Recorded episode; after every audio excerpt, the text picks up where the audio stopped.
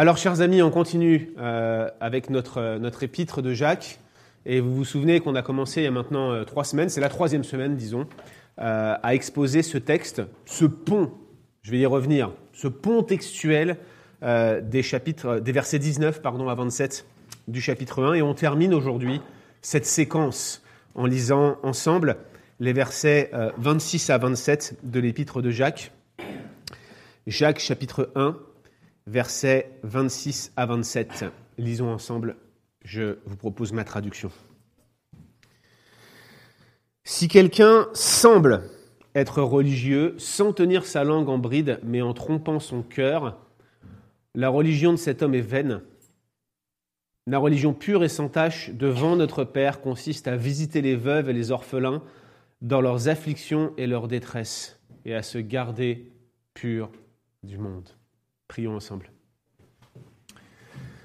Seigneur, aide-nous à saisir l'essence même de la vraie religion dans nos vies, l'appel de ta parole à nous soumettre à ta direction, à ta bonté, à ta guidée, Seigneur.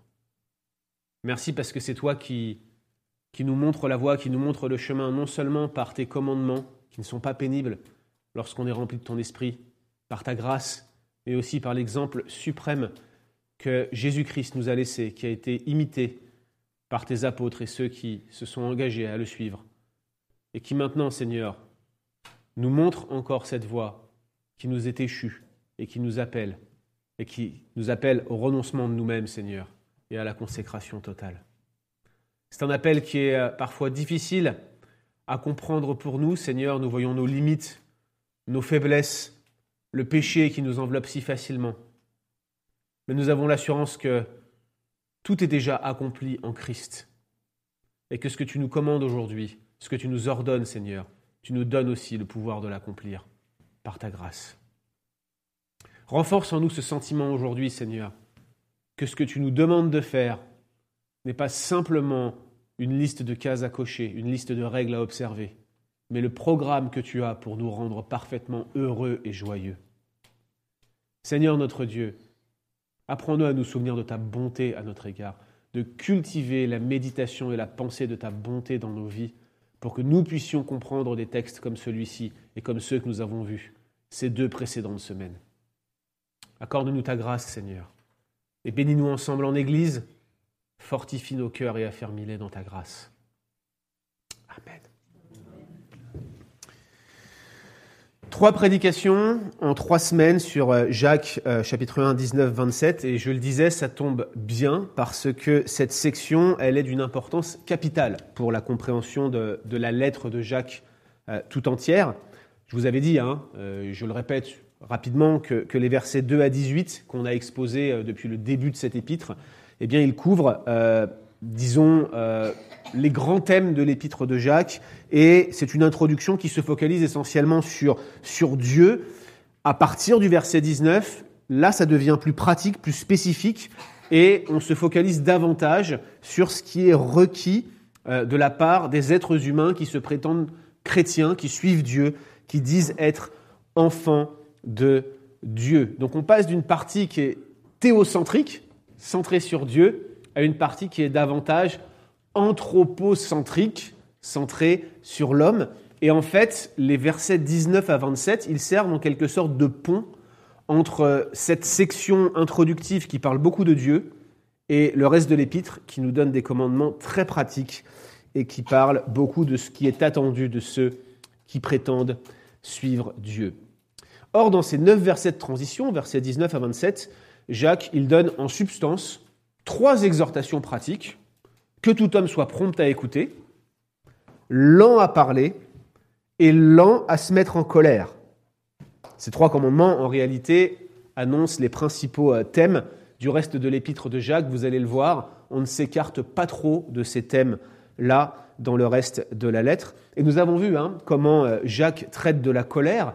Il la prend comme exemple d'une des passions euh, pécheresses qui nous animent et euh, que seule la puissance de la parole de Dieu appliquée dans nos cœurs par l'Esprit peut nous permettre euh, de vaincre au quotidien.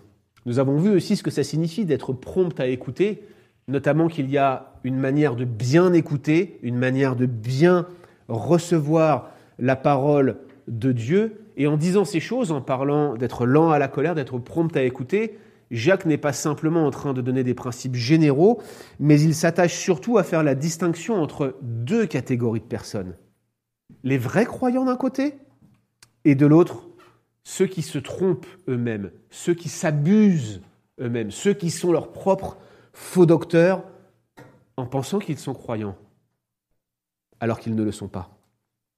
Ces derniers ne luttent pas contre leur passion. Ces derniers ne reçoivent pas convenablement la parole de Dieu, ne la mettent pas en pratique parce qu'ils en sont incapables, parce qu'ils n'ont pas expérimenté la grâce de Dieu qui est donnée par le Père des Lumières qui seul peut amener un homme ou une femme et le faire passer de la mort à la vie pour le rendre capable de recevoir sa parole et d'obéir à ses commandements. Les versets 26 à 27 qu'on regarde aujourd'hui, eh bien, ça correspond à ce commandement d'être lent à parler. Et nous devons donc nous attendre aujourd'hui à parler des, aspects pratiques du contrôle de la langue, n'est-ce pas? Mais, Jacques, en fait, est toujours dans cette même ligne. Et il veut encore se servir de ce thème pour contribuer à cette distinction qu'il fait entre le vrai croyant et le faux croyant, entre la vraie foi et celle qui n'en est qu'une pâle imitation. Et ce que nous retrouvons dans ce texte, en fait, c'est que ce qui sort de la bouche de l'homme démontre souvent la qualité de la religion qu'il pratique. Ce qui sort de la bouche de l'homme démontre même la nature de la religion qu'il pratique. Et c'est ce que nous allons voir ce matin dans l'exposition de ces deux versets. Et la première chose que j'aimerais relever avec vous, chers amis, ce matin, la première chose que j'aimerais relever avec vous, c'est qu'il existe malheureusement une religion d'apparence. C'est malheureux, mais cela existe. Il existe une religion d'apparence. Et au cas où ça n'était pas clair à ce stade, euh, la fausse religion est bel et bien un thème central de l'épître de Jacques. Je pourrais traverser toute l'épître et vous montrer les différents passages qui en traitent, mais si on regarde simplement ce qu'on a vu jusqu'ici, verset 5, il y a celui qui manque de sagesse, verset 6, on parle de celui qui doute, qui est semblable au flot de la mer, qui est agité par le vent, qui est poussé d'un côté et de l'autre. Verset 7, un tel homme qui est ainsi manquant de sagesse, qui doute de cette manière-là, ne recevra rien du Seigneur? Waouh Verset 22, c'est une personne qui se trompe lui-même en se limitant à écouter la parole de Dieu sans la mettre en pratique. Et chaque fois qu'on a regardé, qu'on a exposé un de ces versets, nous avons mis en évidence que Jacques parle d'une catégorie de personnes qui font profession d'être chrétiens, mais qui ne le sont pas dans les faits. On ne parle pas de personnes qui luttent avec le péché. On ne parle pas de personnes qui luttent pour comprendre la parole de Dieu ou qui luttent dans leur discipline personnelle euh, de, de, dévotion à la parole de Dieu. On parle de gens qui font profession de servir Christ d'un côté, mais qui montrent par leurs œuvres et par leur attitude que ce n'est pas le cas. Et Jacques continue dans cette lancée, puisqu'il parle maintenant de quelqu'un qui semble être religieux. C'est une bien meilleure traduction que celle qui dit si quelqu'un croit être religieux. Vraiment, le sens original, là, c'est si quelqu'un paraît religieux, si quelqu'un donne l'apparence d'être religieux. Autrement dit, quelqu'un qui, qui, semble extérieurement euh, être engagé avec Dieu, tout dans les faits semble extérieurement démontrer qu'il l'est, mais la réalité s'arrête là. Elle s'arrête là. Il n'a de la religion que l'apparence extérieure. Le terme qui est, rendu ici par religion est assez important pour nous, je pense, déjà d'une part pour comprendre le texte, aussi à cause de, de la compréhension moderne qu'on a du mot religion. Le, terme que Jacques utilise, en réalité, il n'est pas aussi large euh, que le sens du mot religion tel qu'on l'utilise en français. La religion, en fait, c'est un, une catégorie. Vous savez, on a l'islam, on a le, bouddhisme, on a le, christianisme. Voilà ce qu'on entend généralement par religion quand on utilise ce terme. Et d'ailleurs, ce n'est pas forcément négatif en français, normalement. Mais quand on regarde l'usage du terme original utilisé ici à la fois dans la Bible, mais aussi en dehors, dans les autres sources grecques euh, de l'époque, on voit que c'est quelque chose de très précis qui est en vue. C'est plutôt euh, les actes de piété, les actes de dévotion envers les dieux en particulier les rituels, autrement dit votre manière extérieure de rendre un culte à Dieu. C'est ça le mot religion tel qu'il est utilisé ici. Qu'est-ce que Jacques est en train de dire? Il parle d'un homme qui semble pratiquer les rites chrétiens. Il a probablement reçu le baptême, il prend probablement la scène, l'Eucharistie, il fréquente les assemblées, il montre devant tous sa dévotion envers Dieu, mais en réalité ce n'est qu'une apparence.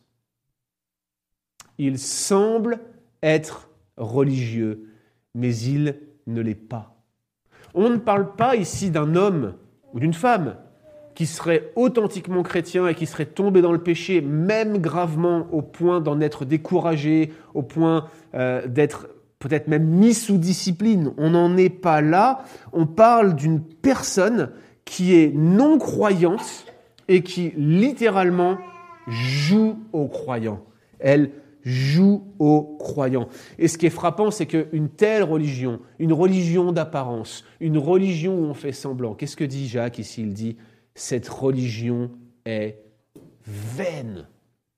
Et le mot est extrêmement fort. Ce terme-là, c'est le terme qui est associé à la pratique de l'idolâtrie. Toutes ces idoles sont vaines, littéralement, elles ne servent à rien, elles ne peuvent pas sauver, elles ne peuvent pas bénir, elles ne peuvent même pas apporter un réconfort spirituel dans ce monde. C'est faux, c'est bidon, c'est une idole de bois, elle ne vous apporte rien, et la fausse religion, la religion d'apparence, est aussi inutile qu'une idole. La seule efficacité qu'elle a, c'est celle de vous emmener en enfer. Ce sont des paroles dures, trancher un avertissement solennel, difficile à entendre, qui se porte sur ceux qui font profession de suivre Christ, mais qui ne le suivent pas dans les faits. Voilà de quoi Jacques parle. Il parle de cette distinction qu'il établit depuis le début de son épître entre vrais croyants et faux croyants. Maintenant, ces choses étant dites, je ne vous apprends rien, je le sais, en vous disant qu'il y a une religion d'apparence. Vous savez ce que c'est que la religiosité, n'est-ce pas? Que le, vernis religieux qu'on peut avoir dans toute une culture sociale, que certainement vous connaissez bien au Québec, avec l'héritage catholique, même si celui-ci vole en éclats. Mais l'apparence de religion, même si c'est un drame pour celui qui se croit chrétien et qui ne l'est pas, c'est aussi une menace pour tous les chrétiens authentiques. Et je crois que comme tous les messages des Écritures, il y a un avertissement pour les non-croyants, il y a un message pour les croyants. Et nous avons quelque chose ici à en retirer. Ok, Jacques parle de personnes qui ne sont pas réellement chrétiennes. Euh, bien sûr, il parle de, ceux qui, ont l'apparence de la religion comme des personnes qui se trompent elles-mêmes. Vous vous souvenez, c'est ce qu'on a vu dans les versets précédents. Ce sont leurs propres faux docteurs. Ils se, ils se dirigent eux-mêmes dans le fossé ils se prêchent à eux-mêmes des fausses doctrines, exactement comme ceux donc qui ne mettent pas en pratique la parole. C'est donc la même catégorie de personnes euh, dans cette situation de gens qui sont simplement des professants, mais pas des vrais disciples de Jésus. Mais nous savons bien quelle propension nous-mêmes nous avons à la superficialité. Nous savons bien quelle propension nous avons à la froideur envers Dieu nous savons bien quelle capacité magique nous avons à cacher nos transgressions devant Dieu et à adopter une forme extérieure de religion. Et je sais que mes paroles trouvent un écho chez vous. Je sais qu'elles crochettent le fond de votre cœur. Je sais que je fais mouche. Et vous savez comment je le sais? Parce que ça fait mouche chez moi aussi. Et quand on connaît la noirceur de son cœur et de quoi il est fait, on ne se fait plus beaucoup d'illusions sur ce qui habite dans le reste des hommes déchus, frappés par la marque et la chute d'Adam, n'est-ce pas? Nous savons bien ces choses-là. Nous savons bien notre capacité à aller vivre dans la superficialité, à faire croire à tout le monde que tout va bien, quand nous luttons avec un péché particulier, quand notre conscience nous reprend et que nous ne voulons surtout pas que les autres le sachent, encore moins Dieu. Je disais il y a quelques jours dans un post sur les réseaux sociaux, que le fondement de l'athéisme, c'est l'envie de pouvoir pécher sans personne qui nous reprend, surtout pas un Dieu saint. Le problème de l'athéisme est éminemment moral, absolument pas intellectuel. Les gens se mettent en colère contre un Dieu qui prétend qu'il n'existe pas. Vous avez vu ça dans quel film? C'est le problème de l'humanité, la moralité. Et c'est encore le problème des créatures déchues que nous sommes. Nous avons tendance à faire comme Adam, à nous dissimuler devant Dieu, à nous cacher dans un buisson comme si quoi que ce soit pouvait nous éloigner de son regard pénétrant. Et je crois qu'il y a un risque particulier pour nous, chrétiens de l'Église de Saint Jérôme, ou plus généralement pour les chrétiens conservateurs dans leur ensemble. Vous savez comment c'est? On élève les Écritures et on a raison de le faire. On les met sur un piédestal. On reconnaît leur inspiration plénière, leur perspicuité, c'est-à-dire qu'elles euh, contiennent tout ce qui est nécessaire à notre marche avec Dieu. Leur inhérence, elles sont absolument sans erreur. Ce sont les véritables paroles de Dieu et les standards de Dieu sont élevés. Et comme nous sommes des chrétiens conservateurs, nous mettons des standards forts et nous avons raison de le faire, sur lesquels nous nous basons pour mener notre vie.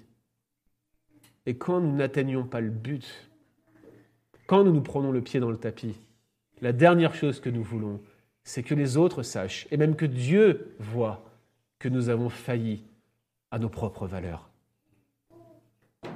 Je crois, chers amis, qu'il y a un avertissement solennel aussi pour nous qui sommes croyants aujourd'hui, si toutefois nous le sommes, de nous souvenir de cette inclination naturelle que nous avons à la fausse religion, de cette inclination naturelle qui vient du péché d'Adam lui-même, à nous cacher du regard de Dieu, à nous cacher du regard des autres, parce que nous avons honte, parce que nous avons peur, parce que nous savons que les autres pourraient eux aussi, dans leur superficialité, nous punir, nous châtier peut-être.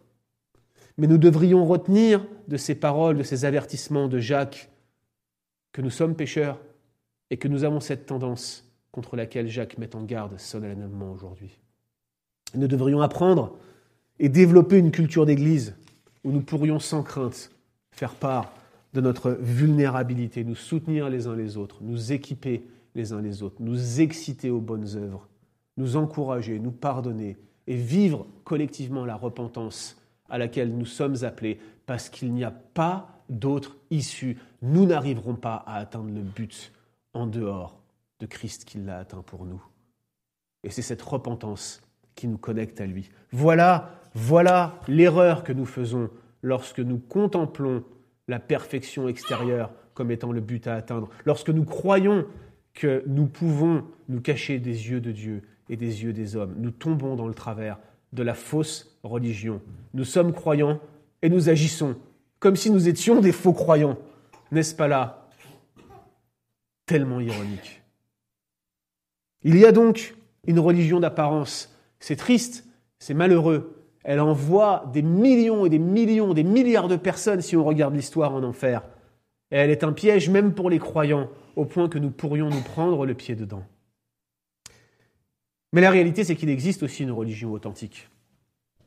Il existe une religion authentique, il existe une vraie religion, une religion qui plaît à Dieu, une religion qui est donnée par Dieu, une religion qui correspond à ce que Dieu veut de l'humanité qui souhaite le suivre, de ses enfants, de ceux qui sont en relation avec lui. Et Jacques parle d'une religion pure et sans tache devant Dieu notre Père. Et croyez-moi, c'est qu'il dit qu'il y a une vraie religion lorsqu'il dit cela. Mais il convient, avant d'aller plus loin, de se poser une question. Religion ou relation? La question mérite d'être posée. Parce que ces dernières années, notamment sur les réseaux sociaux et avec le développement des réseaux sociaux, vous avez tout un tas de prédicateurs ou de gens qui aimeraient être prédicateurs qui vous répètent jusqu'à vous casser les oreilles que ce n'est pas une religion, c'est une relation. Arrêtez de parler de religion, parlez de relation. Et c'est cette tendance de fond ces dernières années que nous retrouvons de considérer l'idée, le concept de religion négativement avec ce slogan ce n'est pas une religion, c'est une relation. Pourquoi? Parce que la religion, eh bien, elle est perçue comme un, ensemble de règles, comme une piété extérieure et froide, absolument dénuée de vie, Et pour ceux qui utilisent ce slogan, il y a du sens hein, quand même, il faut le dire. C'est l'idée, c'est de rejeter ces règles, rejeter ces lois, rejeter cette religiosité, rejeter cette religion d'apparence. On met tout dans le même sac et on jette le bébé avec l'eau du bain. Mais est-ce légitime de parler ainsi? Eh bien non. Déjà, à cause du sens du mot religion lui-même. C'est un non-sens que de parler ainsi, parce que l'idée de religion inclut, et même inclut de manière prédominante, l'idée de relation. En fait, religion, ça vient d'un mot latin, religare, qui signifie relier, et donc qui signifie être en relation. C'est l'idée d'être en relation avec Dieu. En fait, quand vous dites ce n'est pas une religion, c'est une relation, c'est comme si vous disiez ce n'est pas un chien, c'est un chien. Vous dites exactement la même chose quand vous utilisez ce slogan. C'est ce qu'on appelle un pléonasme, c'est-à-dire euh, vous ne faites que répéter ce qui vient d'être énoncé. Ça s'appelle comme ça en français un pléonasme. Quand vous dites ce n'est pas une religion, c'est une relation, vous dites ce n'est pas une relation, c'est une relation, ou ce n'est pas une religion, c'est une religion. C'est un non-sens, et justement, puisqu'on parle de Jacques des paroles vaines, c'est une parole vaine, ça ne veut rien dire. D'autre part, sur le fond, dire que le christianisme n'est pas une religion, c'est tout simplement faux. Je vous cite Kevin DeYoung dans son excellent livre La faille dans notre sainteté. Si vous n'avez pas lu cet ouvrage, je vous encourage à le lire. C'est un petit ouvrage vraiment, vraiment très bon. Écoutez ce qu'il dit. Cela sonne très spirituel de dire que Dieu est intéressé par une relation et non par des règles de conduite. Mais ce n'est pas biblique, puisque d'un bout à l'autre de la Bible, vous retrouvez des commandements. Leur intention n'est pas d'étouffer la relation avec Dieu, mais de la protéger, de la sceller et même de la définir. Et il prend un exemple, écoutez bien. Dans le mariage, la fidélité sexuelle ne détruit pas la relation, mais il la préserve et la renforce. De la même façon, les commandements de Dieu sont donnés comme moyen de grâce, afin que nous grandissions en sainteté et que nous manifestions notre amour pour lui. Tous les catéchismes réformés utilisaient le mot religion pour parler d'un système de piété. Voici par exemple un extrait d'un très vieux catéchisme suisse, l'un des plus anciens euh, protestants qui existent. Écoutez ce qu'il dit. Qu'est-ce que la religion? C'est la question qui est posée. La réponse La religion consiste à connaître Dieu et à le servir. Le mot religion signifiant proprement l'action de relier, de réunir ce qui était éloigné. On peut dire que c'est une science toute pratique qui nous apprend à revenir à Dieu, à nous réunir à Dieu. La religion et la repentance ne font qu'un, le retour dans la relation avec Dieu, le retour à l'obéissance au commandement de Dieu qui la protège et la définissent. Oui, chers amis, nous sommes des êtres éminemment religieux parce que nous sommes en relation avec Dieu. L'un et l'autre vont ensemble. Jacques, donc, n'utilise pas le mot religion négativement, et je pense que c'est dommage d'utiliser ce mot négativement comme on le fait aujourd'hui, mais son objectif, c'est de montrer ce qu'est la religion authentique. Pas simplement d'insister sur la, sur la relation au détriment des obligations du chrétien. Bien au contraire. Et regardez ce que Jacques dit de la religion. Il parle d'une religion pure et sans tâche. Ça, c'est une expression composée, chers amis, qu'on va retrouver à plusieurs reprises, un peu partout dans la, littérature, la 1, 2, 3, la littérature, je vais arriver à prononcer le mot littérature, dans la littérature grecque ancienne, et généralement, là encore, on est dans le même champ, les mêmes images que Jacques utilise. Vous savez, il utilisait le mot religion comme des pratiques rituelles. Pure et sans tâche, c'est dans le même ordre d'idées, c'est l'idée de pureté rituelle, et probablement c'était une expression que les lecteurs de Jacques ne connaissaient très très bien. Jacques, clairement, hein, dans ce texte, il n'est pas intéressé par les rituels, il est intéressé par la pureté morale. Et à mon avis, il est en train de s'appuyer sur euh, un faisceau d'images, de métaphores qui existent déjà dans l'Ancien Testament pour dire quel est celui qui est vraiment la personne en relation avec Dieu, qui est réellement, authentiquement religieuse. Regardez par exemple dans le psaume 24, versets 3 et 4. Le texte dit Qui pourra monter à la montagne de l'Éternel? Qui s'élèvera jusqu'à son lieu saint? Celui qui a les mains innocentes et le cœur pur, pur et sans tache. Celui qui ne livre pas son âme au mensonge. Celui qui ne jure pas pour tromper.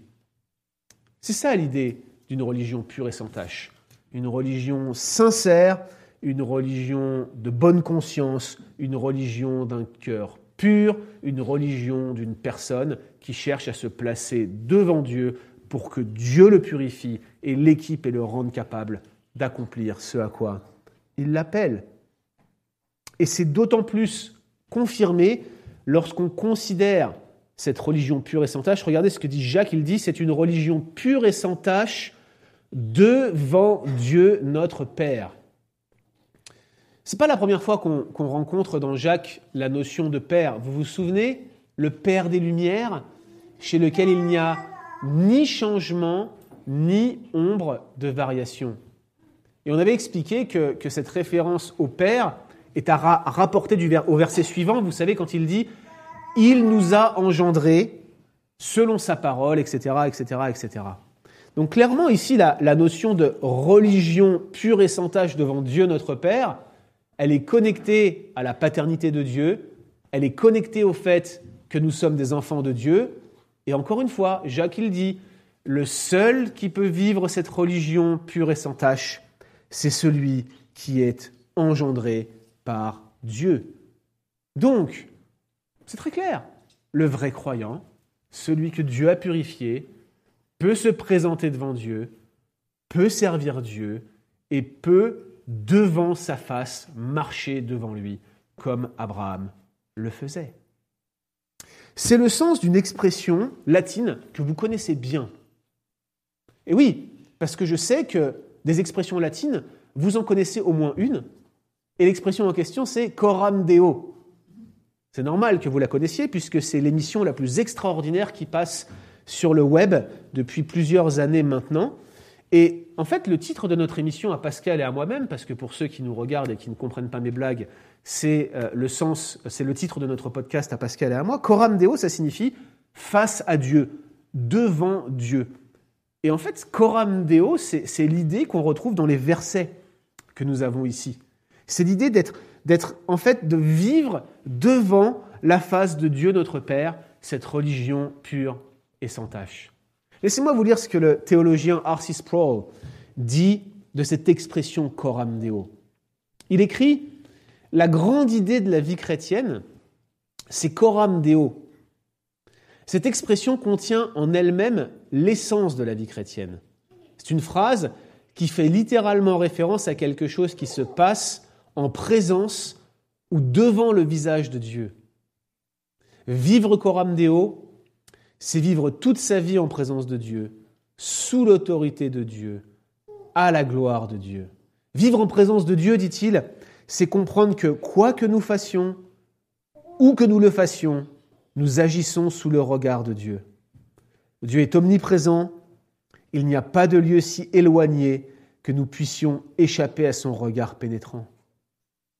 Être conscient de la présence de Dieu, c'est aussi être conscient de, sa souveraineté. En effet, si Dieu est Dieu, alors il est vraiment souverain. Et vivre dans la perspective de la souveraineté divine implique bien plus qu'une soumission réticente, motivée par la crainte d'un châtiment.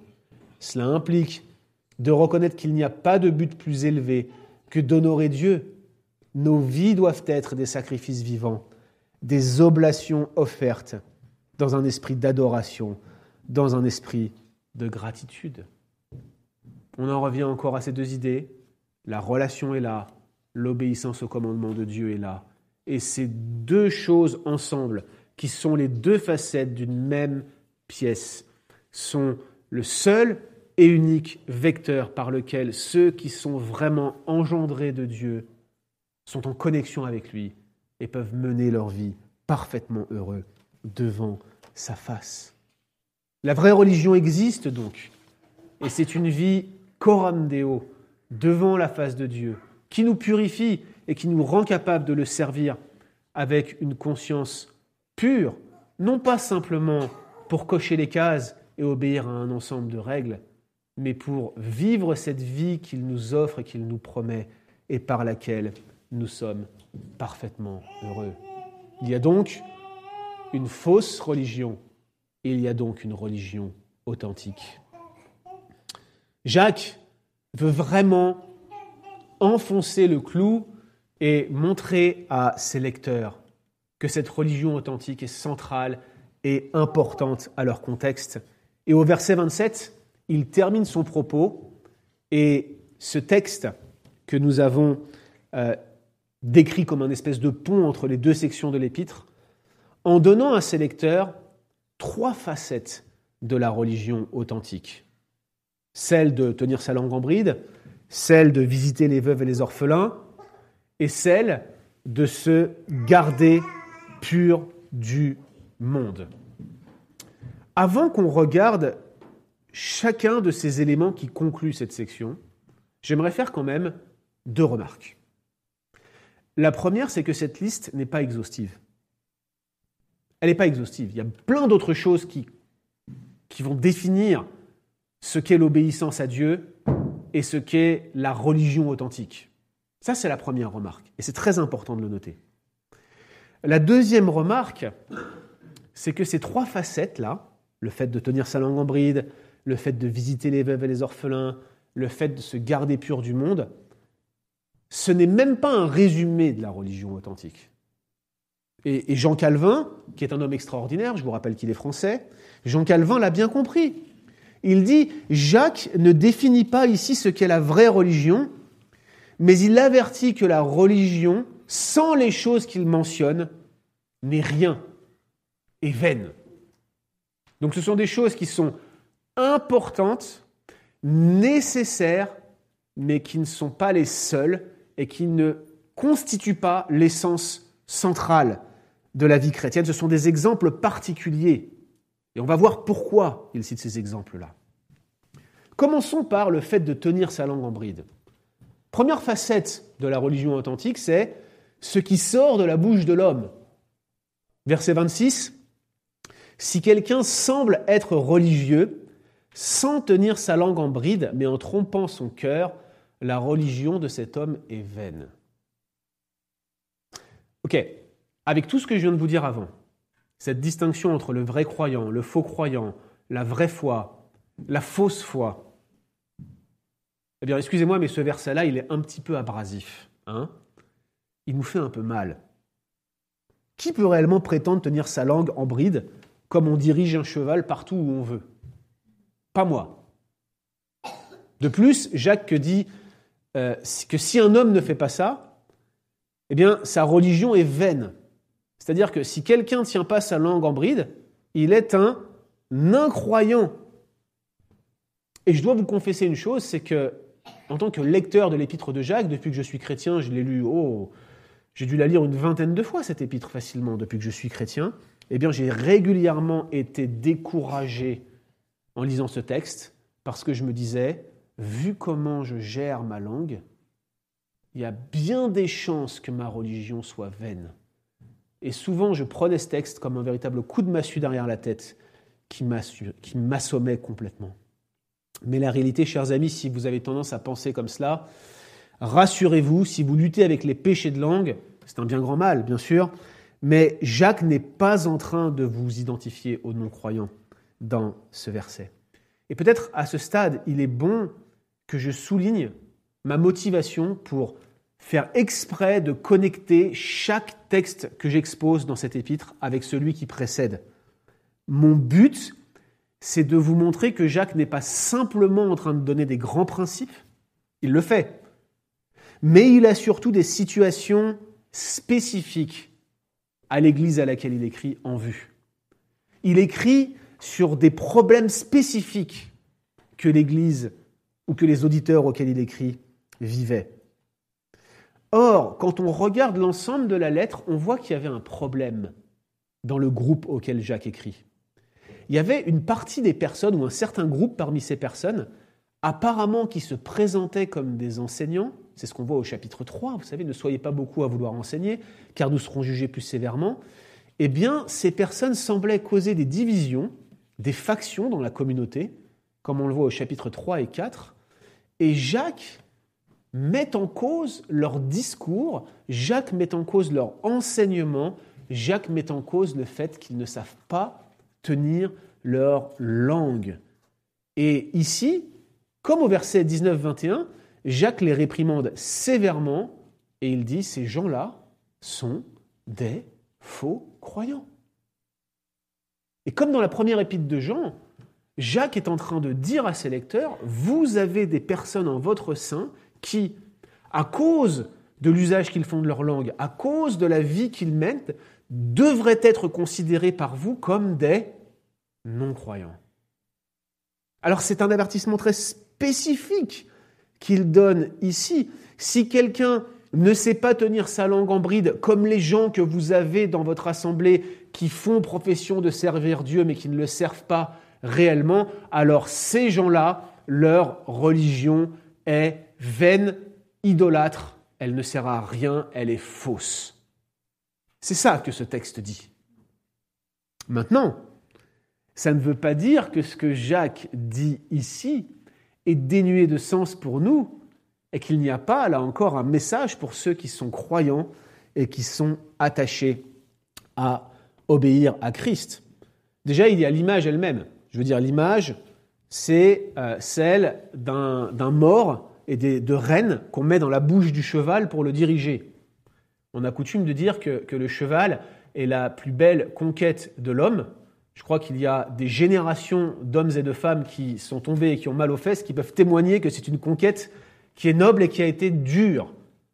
Pour conquérir le cheval, il a fallu lui mettre un dispositif pour pouvoir le conduire où on le veut, car c'est un animal particulièrement sauvage que l'on doit dresser. C'est un processus qui prend du temps, et pour nous, c'est un encouragement. Si vous êtes comme moi, si vous avez du mal à garder votre bouche fermée, bah, regardez, on peut dresser notre langue comme on dresse un cheval sauvage. C'est une bonne nouvelle. On peut marcher ensemble, et c'est à ça que sert la communauté également, à se reprendre les uns les autres, à se, à se, lisser dans notre caractère les uns les autres et apprendre à manier notre langue comme on dresserait un cheval. Mais Jacques dit justement des gens de sa communauté qui, sont là et qui, qui utilisent la langue de cette manière-là, quelle qu'elle soit, il dit ces gens-là ne cherchent même pas à dresser leur langue. Il y a aussi une deuxième chose qu'on peut noter en lisant ce texte. C'est que si une personne trompe son cœur de cette manière, sans tenir sa langue en bride, eh bien la religion de cet homme est vaine. Certes, il parle à des faux docteurs qui se, trompent eux-mêmes et qui trompent les autres par leur verbiage, par ce qui sort de leur bouche. Mais notez comment ces péchés de langue deviennent aussi graves que ce que le mot vain désigne habituellement dans le contexte de l'Ancien Testament et dans un contexte juif, l'idolâtrie. Naturellement, nous avons tendance à faire des, classifications entre les péchés. Souvent, on va mettre les péchés sexuels en haut de la liste, ou les vols, ou les crimes, ou les choses qui sont grossières et horribles, dans lesquelles un homme ou une femme peuvent tomber. Mais Jacques dit ici que ce qui sort de notre bouche peut aussi caractériser et constituer une religion vaine, idolâtre, déconnectée de Dieu et a des conséquences dramatiques. Les transgressions du neuvième commandement, tu ne porteras pas de faux témoignages, sont probablement plus désastreuses encore que celles du septième commandement et même que celle du premier commandement pour l'Église. Elle ruine l'Église parce qu'on parle mal, on parle dans le dos, on ment, on se répand en calomnie, et ces choses-là existent à l'intérieur même des églises locales, au sein du corps de Christ, et nous tuent. Il y a ici quelque chose qui, qui nous reprend et qui nous remet en question lorsque nous lisons ce texte, même si bien sûr Jacques a quelque chose de très spécifique en vue nous devrions nous souvenir que la langue tue et que si quelqu'un dit raka à son frère, imbécile à son frère, c'est un meurtrier. La deuxième chose que l'on peut euh, appliquer de ce texte, c'est peut-être de prendre garde à nos péchés culturels. Pardonnez-moi, mais je vais commettre un péché culturel maintenant. Je vais faire mon français qui sait tout et qui donne des leçons à tout le monde. Mais laissez-moi, en tant qu'ami et membre de votre Église, dire une chose de ce que j'ai observé depuis, depuis peut-être 2017, que, que j'ai des interactions fréquentes avec mes amis québécois. Certains de mes meilleurs amis aujourd'hui, et vous le savez pour, pour l'être certains d'entre vous, certains de mes meilleurs amis sont québécois. J'aime cette culture, je suis plus à l'aise peut-être avec mon tempérament en Amérique du Nord qu'en Europe. Donc vous savez bien ces choses-là. Mais il y a quelque chose, cette culture du consensus au Québec, qui est un piège. Et ce piège, c'est qu'on ne finit par pas parler en vérité envers son prochain. On met un, enrobage social tellement fort que pour aller atteindre le cœur de ce qui doit être dit, il faut creuser parfois tellement profond qu'on finit par en perdre le sens du message. Alors vous avez les Français comme moi d'un côté avec leur mèche courte, et puis vous avez parfois les Québécois de l'autre avec une mèche qui est sous 10 tonnes de cire et vous ne parvenez même pas l'allumer. Ça, chers amis, ce sont des péchés culturels d'un côté et de l'autre. Ce sont des, éléments qui nous empêtrent dans un usage de la langue qui parfois peut être désastreux pour nous. J'irai pas plus loin ici, mais il me paraissait important, alors que nous parlons de ces choses, de montrer comment une culture donnée peut nous amener à tomber dans certains péchés particuliers. Oh, j'aurais parlé à des Américains, j'aurais pu dire la même chose. Il y a plein de choses à dire sur les Américains, mais ce n'est pas le lieu ici aujourd'hui. Mais en tant que Français, je suis conscient de notre capacité à utiliser notre langue tellement négativement pour la critique et pour nous mettre en colère. Et vous savez que nous avons des éléments culturels qu'il est parfois nécessaire d'adresser lorsqu'on lutte nous-mêmes avec le péché. Première facette donc, ce qui sort de la bouche de l'homme. Deuxième facette, ce qui se reflète dans les actions d'un homme. Regardez le verset 27. La religion pure et sans tache devant Dieu notre Père consiste à visiter les veuves et les orphelins dans leurs afflictions ou dans leur détresse. Là encore, hein, il ne faut pas douter que Jacques fait écho à une situation très spécifique de ses auditeurs. Les faux croyants, ou les faux docteurs, appliquez-les comme vous voulez, ils ne pratiquaient pas la parole de Dieu, et en fait, ils utilisaient leur langue pour, pour à la fois diviser et égarer les croyants, mais en plus, eh bien, la justice sociale, faire du bien aux autres, c'était définitivement par leur truc. Regardez au chapitre 2, lorsque, lorsque Jacques revient sur le thème de la foi et des œuvres, regardez comment il introduit le thème dans ce, ce passage bien connu sur la foi et les œuvres. Regardez comment il commence. Il dit, mes frères, que sert-il à quelqu'un de dire qu'il a la foi, de prétendre qu'il a la foi, d'affirmer qu'il a la foi, s'il n'a pas les œuvres. Une telle foi peut-elle le sauver? Et il enchaîne. Si un frère ou une sœur sont nus et manquent de la nourriture de chaque jour, et que l'un d'entre vous leur dise Allez en paix, chauffez-vous et rassasiez-vous, et que vous ne leur donniez pas ce qui est nécessaire au corps, à quoi cela sert-il?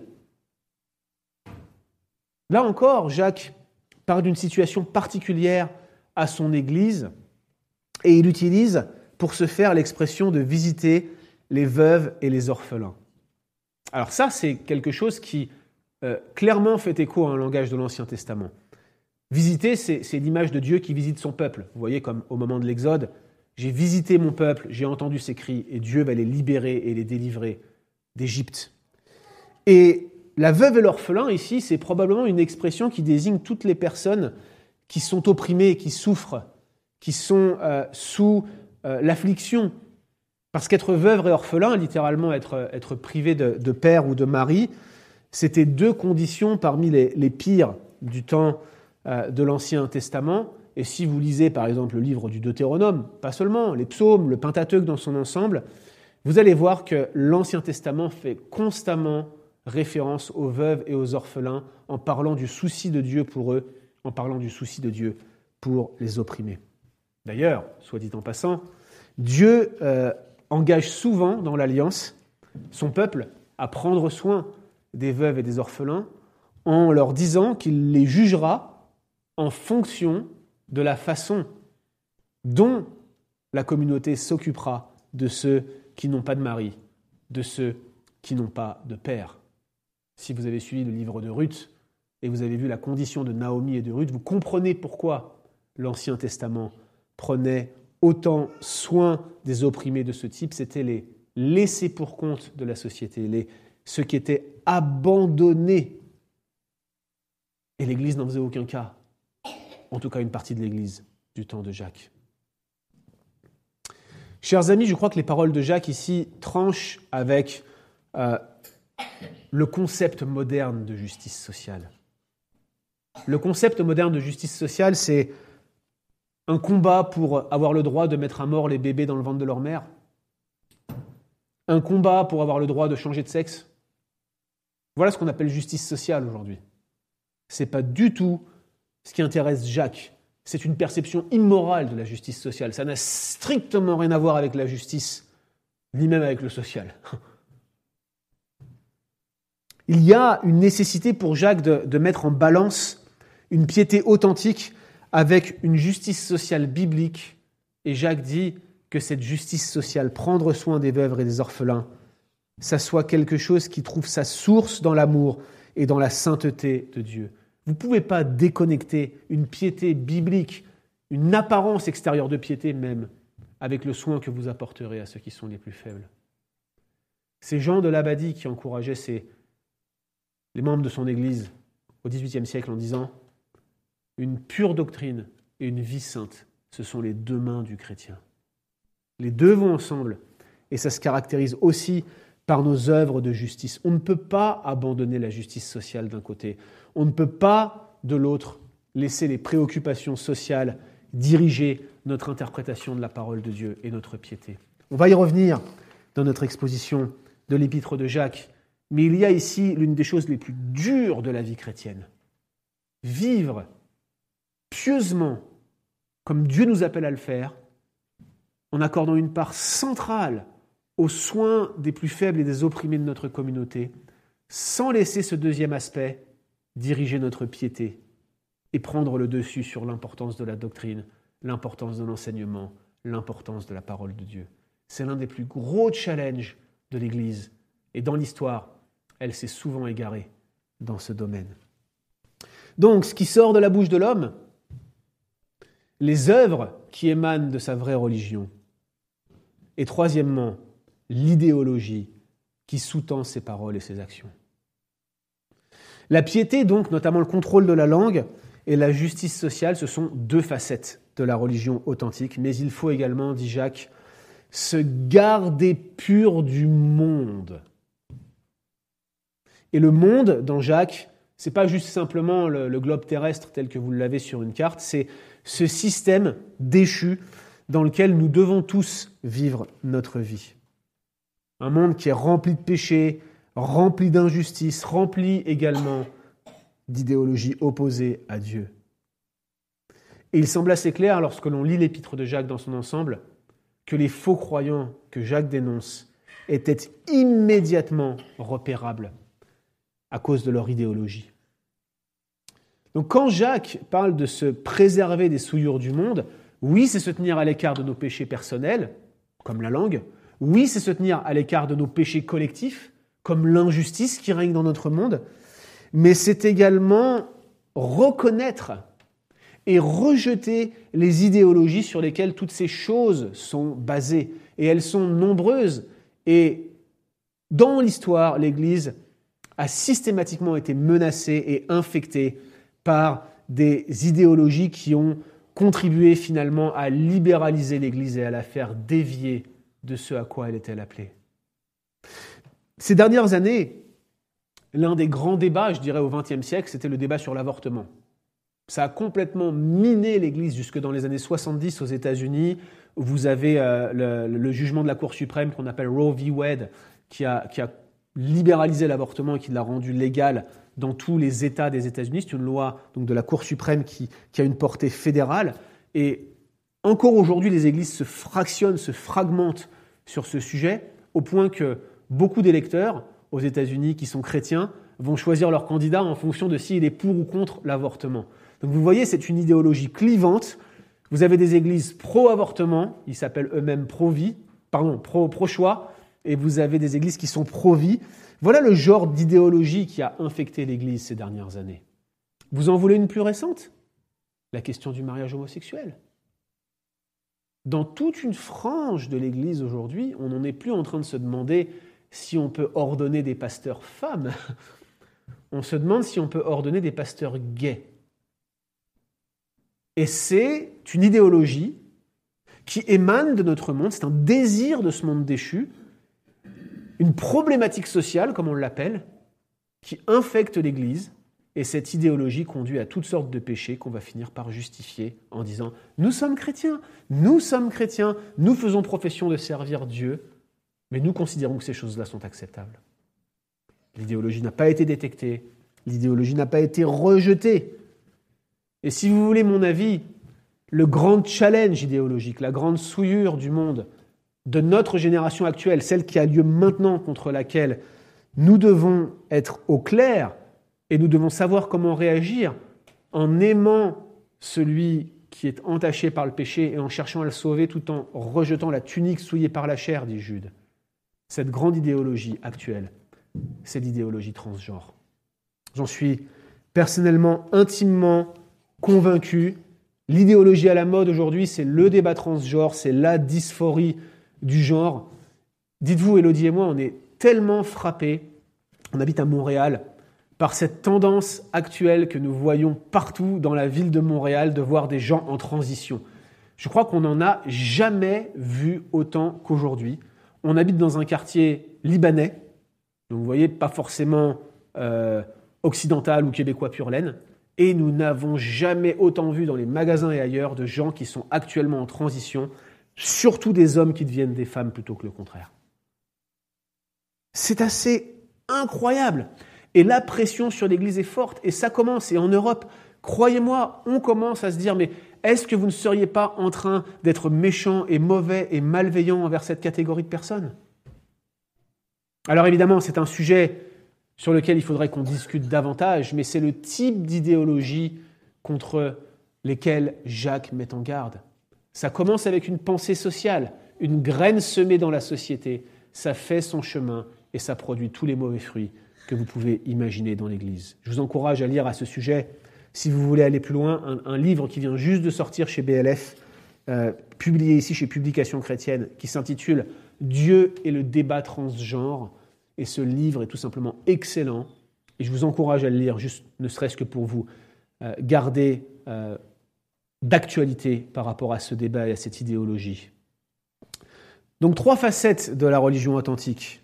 Ce qui sort de la bouche de l'homme, ce qui transparaît dans ses actions et l'idéologie qui sous-tend à la fois ce qui sort de sa bouche et ce qu'il fait. La religion authentique est juste, la religion authentique est pure et sans tâche. La religion authentique, c'est celle qui s'attache à Dieu en esprit et en vérité dans l'obéissance à ses commandements. Jacques termine donc cette section en nous montrant ce qu'est un croyant authentique, quelqu'un qui a une foi authentique. Et je reconnais que pour plusieurs d'entre nous, cela peut être déroutant. Je me souviens, il y a peut-être 20 ans de cela, j'entendais parler de l'Évangile depuis quelques années seulement. Je n'étais pas chrétien, peut-être même un peu plus que 20 ans, 25 ans. J'allais euh, en colonie chrétienne régulièrement. Des chrétiens m'emmenaient avec eux en camp chrétien, vous voyez. Et j'entendais parler de Dieu comme ça, mais j'avais jamais réellement compris ce que l'Évangile signifiait, ce que ça impliquait. Et très honnêtement, je ne m'estimais pas moi-même croyant. Et je me souviens d'un sketch, lorsque j'étais tout jeune, que les moniteurs avaient fait qui m'avait beaucoup impressionné. En fait, ils avaient tendu un rideau, et derrière le rideau, ils avaient placé quelqu'un qui faisait la voix de Dieu comme si tu rentrais au paradis. Et des gens qui étaient morts passaient devant Dieu et, prétendaient euh, rentrer au paradis. Le premier homme qui arrivait, il y en avait trois, il disait moi, j'en ai rien à faire de toi, j'ai vécu ma vie sans toi, j'ai rien à faire avec toi, je veux, je veux surtout pas être avec toi, ça m'intéresse pas tout ça. Dieu, je m'en fiche. Et la voix tonne et dit Alors, dans ce cas, éloigne-toi de moi pour toujours. Et là, l'homme tremble et s'en va, et ça symbolise que l'homme est parti en fait, loin de la face de Dieu, dans ce lieu de perdition qu'est l'enfer. La deuxième personne se présente devant lui, et j'avais été très impressionné par cette deuxième personne. Elle connaissait des versets bibliques par cœur et disait Ah, me voici enfin arrivé dans la maison de mon père. Et puis il citait les références bibliques. Et il cite toute une collection de références bibliques, avance même la main pour passer la porte du paradis. Et Dieu lui dit Je ne te connais pas, éloigne-toi de moi. Eh, j'étais tout jeune. J'étais très impressionné par ça. Je me disais, mais il connaît toute la Bible par cœur, il ne rentre pas au paradis. Mais moi, je ne connais pas la Bible, je suis perdu. J'étais profondément choqué. Je ne comprenais pas ça. Puis vient la troisième personne qui se frappait la poitrine en reconnaissant tout simplement qu'il ne mérite pas de rentrer au paradis, en disant Je suis perdu, je te supplie de me laisser rentrer à cause de l'œuvre de Christ. Et c'est cette personne-là qui était rentrée à l'époque. Je me souviens ce soir-là avoir pensé pendant des heures avant de me coucher à la raison pour laquelle ce deuxième homme n'était pas rentré et pourquoi le troisième était rentré. Je considérais le christianisme et la religion en général comme un but à atteindre, comme une liste de cases à cocher, comme des règles à accomplir, exactement la chose qui nous condamne, chers frères et sœurs. Voilà ce qu'est la fausse religion. Et la fausse religion, la fausse profession, le faux amour fraternel même, c'est un problème qui existe dès les premiers temps de l'Église. C'est un problème qui consiste en un problème de bouche. Tu écoutes simplement, ça rentre par une oreille, ça ressort par l'autre. Tu parles, tu dis que tu es chrétien, mais tu n'en as que les mots. Petits enfants, dit Jean, n'aimons pas en parole et avec la langue, mais en action et avec vérité. Oui, une réprimande ouverte vaut mieux qu'une amitié cachée. Oui, il vaut mieux un homme qui dit qu'il ne le fera pas et qu'il le fait que quelqu'un qui dit qu'il le fait et qui ne le fera pas. Vous le savez, n'est-ce pas? Le problème d'aujourd'hui, c'est que certaines églises, elles ont érigé cette situation en norme. Vous avez des églises qui veulent bien faire, mais qui ont adopté un modèle attractionnel. Venez comme vous êtes, ne changez surtout pas. Et l'Église s'adapte de manière à être le plus pertinent possible pour que ceux qui sont en dehors de l'Église aient envie d'y revenir et envie de venir dimanche après dimanche. Et on espère qu'à force de venir, elles vont donner leur vie à Jésus. Mais la réalité, c'est que l'Église se, se remplit entièrement jusqu'à des dizaines de milliers de personnes qui viennent écouter le sermon du dimanche matin. Et ce sermon, dimanche après dimanche, ne fait que les conforter dans leur situation et les envoyer en enfer. C'est l'avertissement que Jacques nous donne. Prenez garde de ne pas monter un système qui va amener vos auditeurs à être confortés dans leur perdition.